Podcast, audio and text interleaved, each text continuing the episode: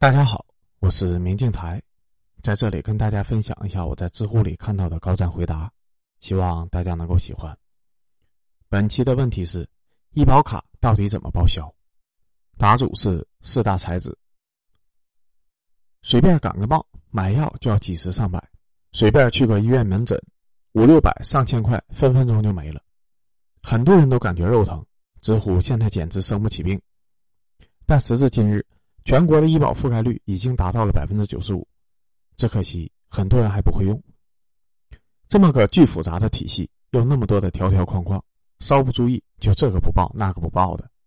作为我们普通人，如果不懂医保的这些道道，那么这么多年的医保简直就是白交了。因此，公子打算用一篇文章专门给大家讲解一下医保的使用方法。但由于医保的体系艰深而且复杂枯燥。我打算用情节互动小说的形式展开，让你们沿着自己的故事路线去了解医保。一，你突然从床上醒来，手捂着肚子，你感到你的肚子很疼。当你正要起来喝口水时，在枕头旁边看见了一张医保卡，上面还贴了一张纸条。如果你的肚子还很疼的话，拿着这张医保卡去指定的医院看医生，这张医保卡可以报销一部分的钱。于是，你拿着医保卡去指定的医院看医生。请阅读三。你不知道这张卡指定的医院是什么，打算查一下，请阅读二。二，你知道医保卡需要在医保定点的医院和定点的药店才能报销，于是你强忍着疼痛拿出了手机，打算先查一查你这张卡绑定的医保定点医院和定点的药房，俗称是两定点。操作流程如下：支付宝首页搜索城市服务。设好城市以后，在办事大厅找到社保，在在线服务项下找到电子社保卡，选好参保地以后，同意并领取实体卡查询、人脸验证、设置密码，然后领到你手中这张实体社保卡的电子版的社保卡，功能完全一样，只不过是解决了你容易忘带卡或者是弄丢卡的问题。跳转之后，你一眼就可以看见那张电子版的社保卡，它下方的支持机构那里。发现了你手里这张社保卡绑定了定点医院和药房，你肚子越发的疼痛起来了，马上去看医生。阅读三。三，来到了医院，你把医保卡递到了挂号窗口，挂了消化科。挂号的时候，把医保卡主动交给对方，用医保卡挂号是走医保报销程序的开始。排了一会儿队，你终于见到了医生。大夫边听边在病历本上潦潦草草的写下几行字。抬头，面色凝重的对你说：“小毛病，给你开点好药吃就行了。”阅读四，有点严重，你转到住院那里去吧。阅读五，你这病的手术我们做不了，你得到外省的大医院去。阅读六。四，你到了收费处，交了处方单，又递了医保卡，窗口人员说要交两千一，你很震惊，怎么交这么多钱？不是有医保吗？医保已经报过了，这里是大医院，报销的比例少。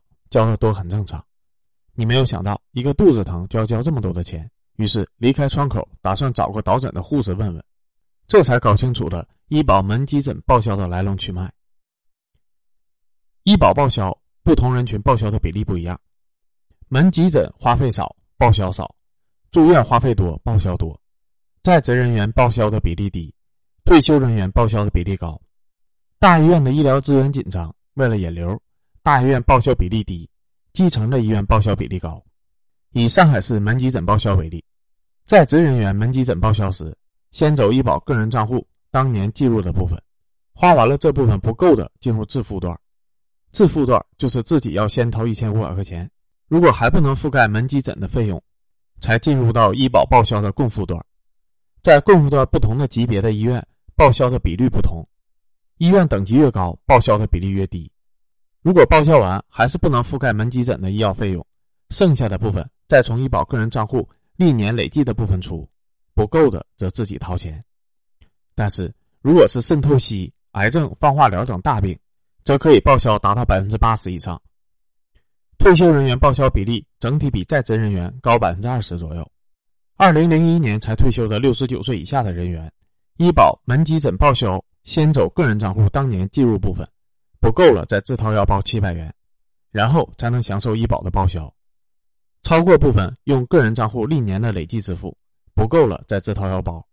举个例子吧，小王今年二十五岁，医保卡里面有三万块钱，其中五千块钱是当年划入的，二点五万是往年的积累。因为乱吃东西去了大医院看病，门诊报销上限是两万，看病花了五万元。这五万块钱的支付顺序是：先刷完当年划入医保卡的五千块钱，然后进入支付阶段，再自掏腰包一千五百块钱进入共付段。大医院报销的共付段，它的一半是六千七百五十元，再用医保卡二点五万元的往年积累支付另一半的六千七百五十元，然后进入到超过的部分。先刷完往年积累的一万八千两百五十元，自己再掏一万一千七百五十元。于是这次生病，五万元的支付结构为：自掏腰包是一千五加上一万一千七百五十元，等于一万三千两百五十元；而医保支付的是附加基金支付六千七百五十元。另外是刷医保卡支付五千元加上六千七百五十元加上一万八千两百五十元，等于三万元。你听完导诊护士的解释以后，呆了半天，支支吾吾的憋出了一句话：“哦，真的少哈？那请问我这两千一都买什么了呢？这么贵？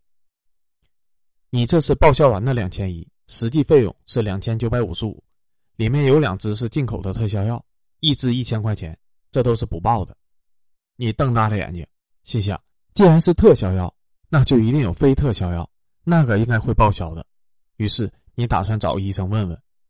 果然，医生告诉你，其实还有一些便宜的国产药，几十块钱一盒，在药店就能买到。配合止疼药吃的话，三个星期左右就好了。但是你看的病情比较急，怕拖久了会有其他的并发症，所以给你开了特效药，两支下去就能好。于是你决定去药店买便宜的药，月度十五。你听医生的话，买了特效药回家，月度十八。五，你拿着住院通知单、病历。到住院处办理住院手续，然后又到收费处缴纳住院的押金。缴费前，你突然想起之前在网上看到了一个数据：中国人均住院的费用是九千多。于是你又找了那个导诊的护士问：住院的费用医保怎么报的？护士告诉你，医保住院报销比例很高，一般能达到百分之八十多，但各统筹地的报销比例不一样。拿上海举例，在职人员住院的报销有个一千五百元的起付线。起付线以下，先将医保的个人账户中往年积累的钱用掉，不够一千五的自己掏钱补。如果没能覆盖住院费用，再进入医保报销的共付段。共付段内住院费用，医保统筹基金报销百分之八十五，其余的部分用医保个人账户往年的累计支付，不够的再自己掏。但医保住院的统筹基金报销是有最高限额的，上海是五十三万，超过最高支付限额的部分。由附加基金支付百分之八十，剩下的百分之二十自己承担。退休人员的住院报销起付线低于在职人员，但是报销的比例高于在职人员。在两千年以前退休的人，医保住院的报销起付线只有七百块钱；在此之后退休的起付线则是一千两百元钱。起付线以下的费用，先走个人的账户往年积累，不够的再自己掏。起付线以上的退休人员可以报销达到百分之九十二，剩下的还是先走个人账户的往年积累，剩下的再自己掏钱承担。同样，超过报销限额五十三万的，由附加基金报销百分之八十，自己承担百分之二十。举个例子，老王明年退休，医保个人账户五万块钱，其中一万是当年划入的，四万是往年积累的，因日抽两包烟生病住院，住院报销上限是五十三万元。住院花费了七十万元，这七十万元的支付顺序为：先刷掉医保卡往年积累额一千两百元，达到起付线；起付线之上五十三万元以下，统筹基金支付百分之八十五，共计四十四万九千四百八十元。另外百分之十五是七万九千三百二十元。先刷往年累计支付三万八千八百元，再自掏腰包支付四万零五百二十元。五十三到七十万元之间。附加基金支付百分之八十，为十四点四五万元，剩下的二点五五万元自掏腰包补足。于是这次老王看病花费的七十万元支付结构为：四万零五百二十元加上两万五千五百元，等于六万六千零二十元，这是自掏费用。另外，附加基金支付十四万四千五百元，统筹基金支付四十四万九千四百八十元，刷医保卡支付一千两百元加上三万八千八百元等于四万元，住院花费七十万元，自己只出六万六，可见医保是多么大的福利啊！如果小王的爸爸买了商业医疗保险，这六万六也有机会全额报销。听完护士的解释，你觉得国家的医保福利非常的好，于是你摸摸自己的口袋，有钱缴费住院，请阅读七；没钱去门诊买药回家养病，请阅读四。六，你从没有想到自己一个肚子疼，居然闹到去外地治疗，可是说是要到外地治，你连外地有哪些医院能够用医保卡都不知道。于是你决定先用手机查一查，查询步骤如下：手机搜索“国家社会保障服务平台”，点进异地就医板块，在异地定点医疗机构查询中查询，并在医生的建议下来到了一家外地的医院。人生地不熟，你决定先去问导诊护士这边的医保怎么报销。你在口袋里面翻找医保卡，找到以后交给导诊护士看，请阅读八。发现医保卡丢了，请阅读九。七，交完了钱，护士领你到自己的病床，并告知一会儿医生会过来找你。护士走以后，你在病床上躺下来，全身瘫软。看病是个费心费神的事情，有个病床休息真的不容易。接下来的几天，医生来看你，护士来换药，医生又来看你，护士又来换药。很快七天就过去了，这个时候医生来了。他通知你明天就可以出院了，请阅读十八。他通知你病情加重了，需要转院，请阅读十一。八，护士看了你的医保卡，告诉你不是本地的不能直接报，因为医保实行的是地级统筹，跨统筹地异地就诊要备案以后才能直接拿医保卡结算。他告诉你，异地就诊分为三种情况：长期异地就诊，比如你在上海参保。但是长期在北京居住，在北京生病就医，就属于长期异地就诊。临时异地就诊，比如你在上海参保，但是在上海治不了，转北京去了，这就属于临时异地转诊。临时异地就诊，比如你在上海参保，去北京旅游或者出差的时候生病了，在北京就医，属于临时异地就诊。三种情况的处理方式不同，护士问你属于哪一种，你的回答是。长期异地就诊的阅读十，临时异地转诊的阅读十一，临时异地就诊的阅读十二。九，医保卡丢了就没有办法报销了，只能去补办。医保卡的补办步骤，你在网上查询需要三个步骤：一，预挂失，书面挂失，拿着身份证或户口本去社保服务网点挂失，一旦办完，挂失立即生效；口头挂失，拨打。发卡行电话或者幺二三三三，报出社保卡号、身份证号、姓名、工作单位、联系电话等等，就能口头挂失。查询社保卡号，可以拨打九六八八八报身份证就可以查到。二、正式挂失或者补卡。正式挂失，口头挂失的话，需要在三个工作日以内带身份证或户口本到社保网点正式挂失，否则挂失状态将解除。补新卡，带上身份证原件和复印件，到社保网点填写申请单，递交之后可以得到一份领卡证明，用于领新卡或者是卡下的钱暂时报销。三、领新卡，拿到领卡证明以后，在十五个工作日以后，带上本人的身份证、领卡证明、二十元的卡本费，到社保网点领取医保卡。之后你又查到了不同人群办的医保卡还不一样。有工作的职工或者自由职业者交的是职工医保，没有工作的儿童、学生、家庭主妇等交的是城乡居民医保。所以，只需要确定你的身份，职业或自由职业者，请阅读十三；无工作的城镇居民，请阅读十四。十，长期异地就诊，需要先去参保地的社保中心备案，去外地看病才能直接报销结算，而备案的方式有两种。第一种线上备案，有的统筹地开通了线上异地就诊备案渠道，可以在网站、公众号、APP 上等直接办理备案。例如，上海异地就诊线上医保备案的步骤如下：搜索“上海一网通办”，进入首页并注册登录，在搜索框中搜索“医保异地就医备案，点击出现的立即办理，选中异地就医备案以后，再点下一步，填入你的信息并点击下一步，拍照上传本人的身份证、本人的社保卡或医保卡，然后等待审批成功，一般是一日以内。审批成功以后，就可以去异地就医了。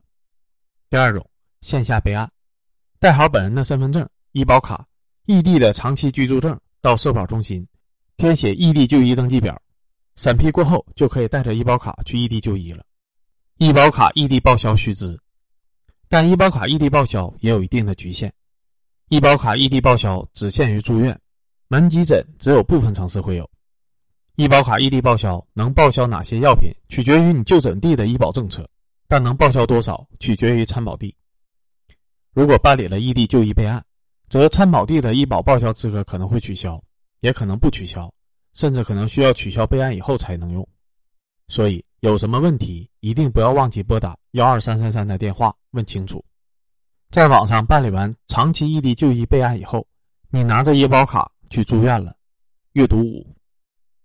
十一，临时异地转诊需要有转诊证明，还要有跨省转诊转院就医的备案表。护士让你出示给他看，并解释说，如果转院会有转诊证明，没有转诊证明，医保是不报销的。转诊证明主要是用来证明你确实需要转诊，防止一些病情不重的人也转诊，挤占大医院的医疗资源。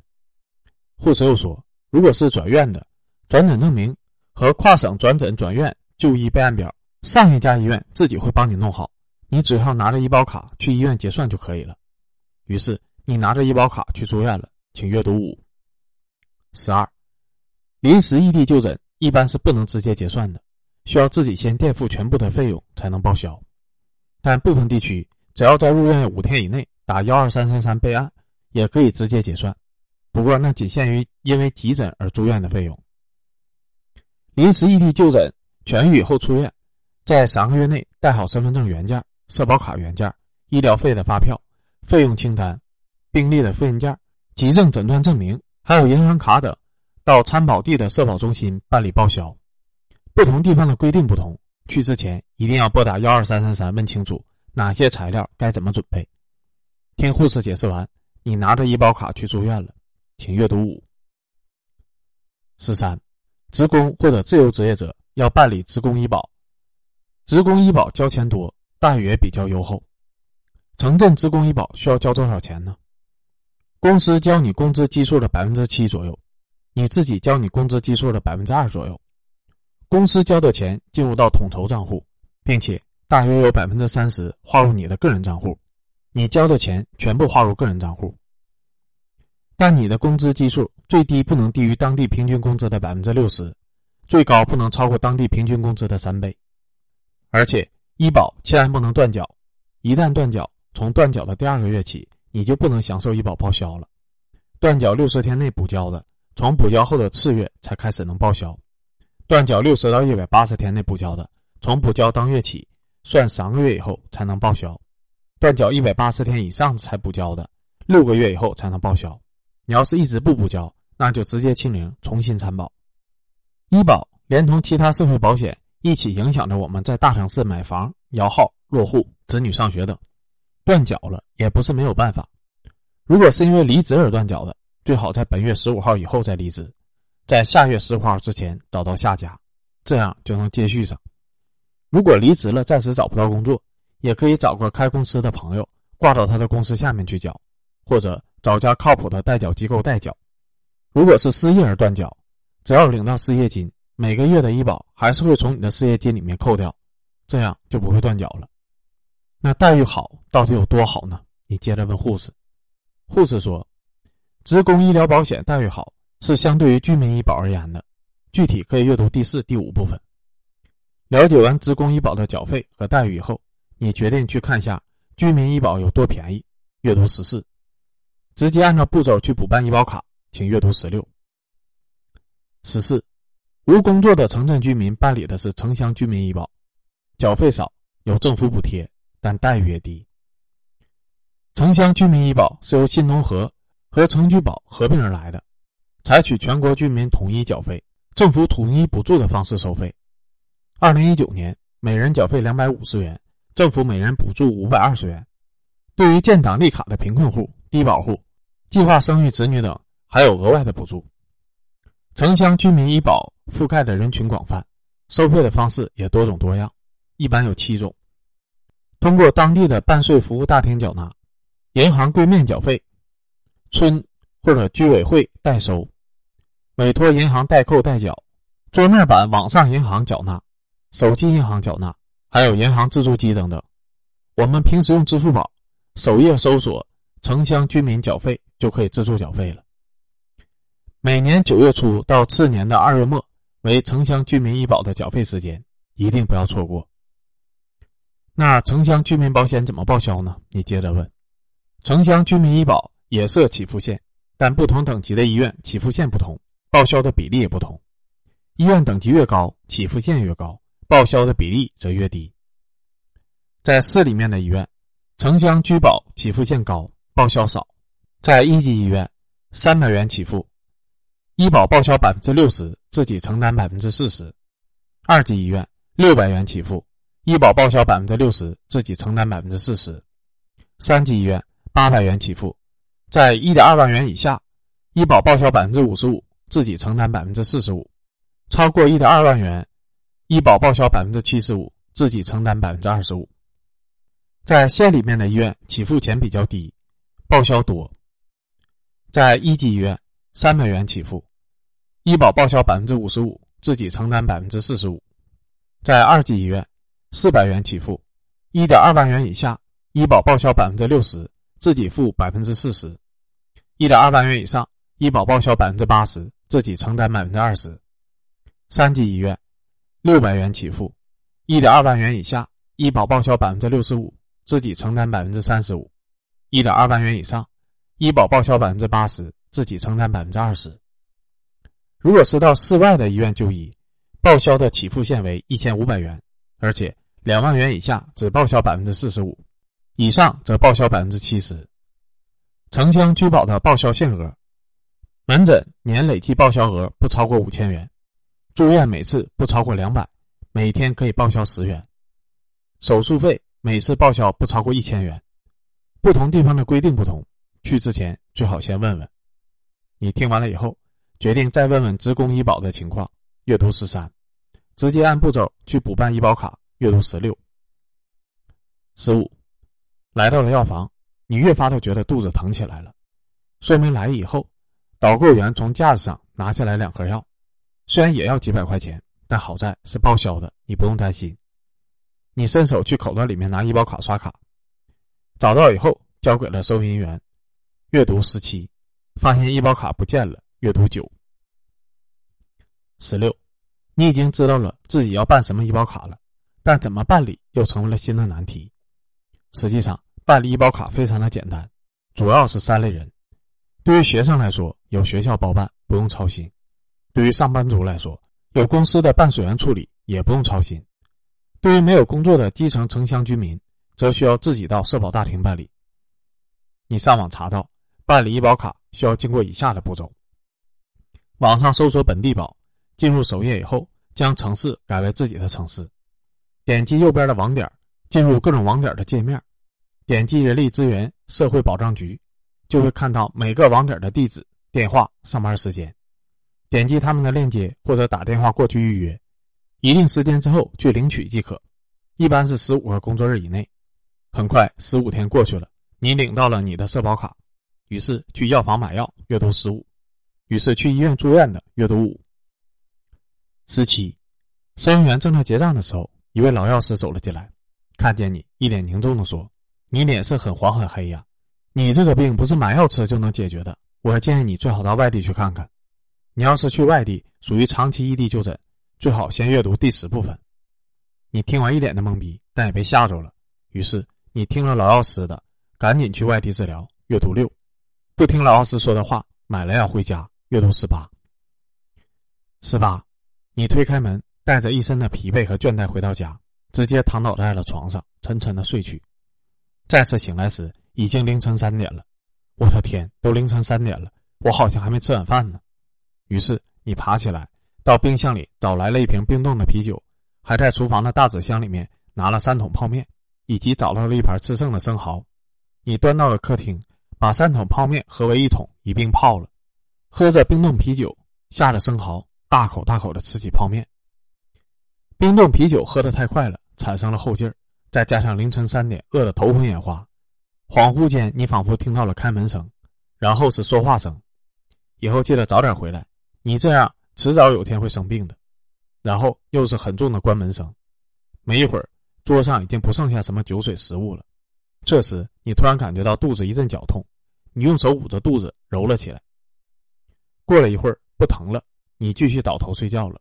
阅读一，半天还不见好，想起白天的事情，你打算去外地看病。阅读六，故事到这里就结束了。公子费尽心思去创作这么一个故事。一来是医保很复杂，是一个体系，很无聊。我想把它讲的生动一些，简单一些，让大家尽量的保持阅读的兴趣。二来也是希望大家能够养成良好的生活习惯，多多的爱惜身体。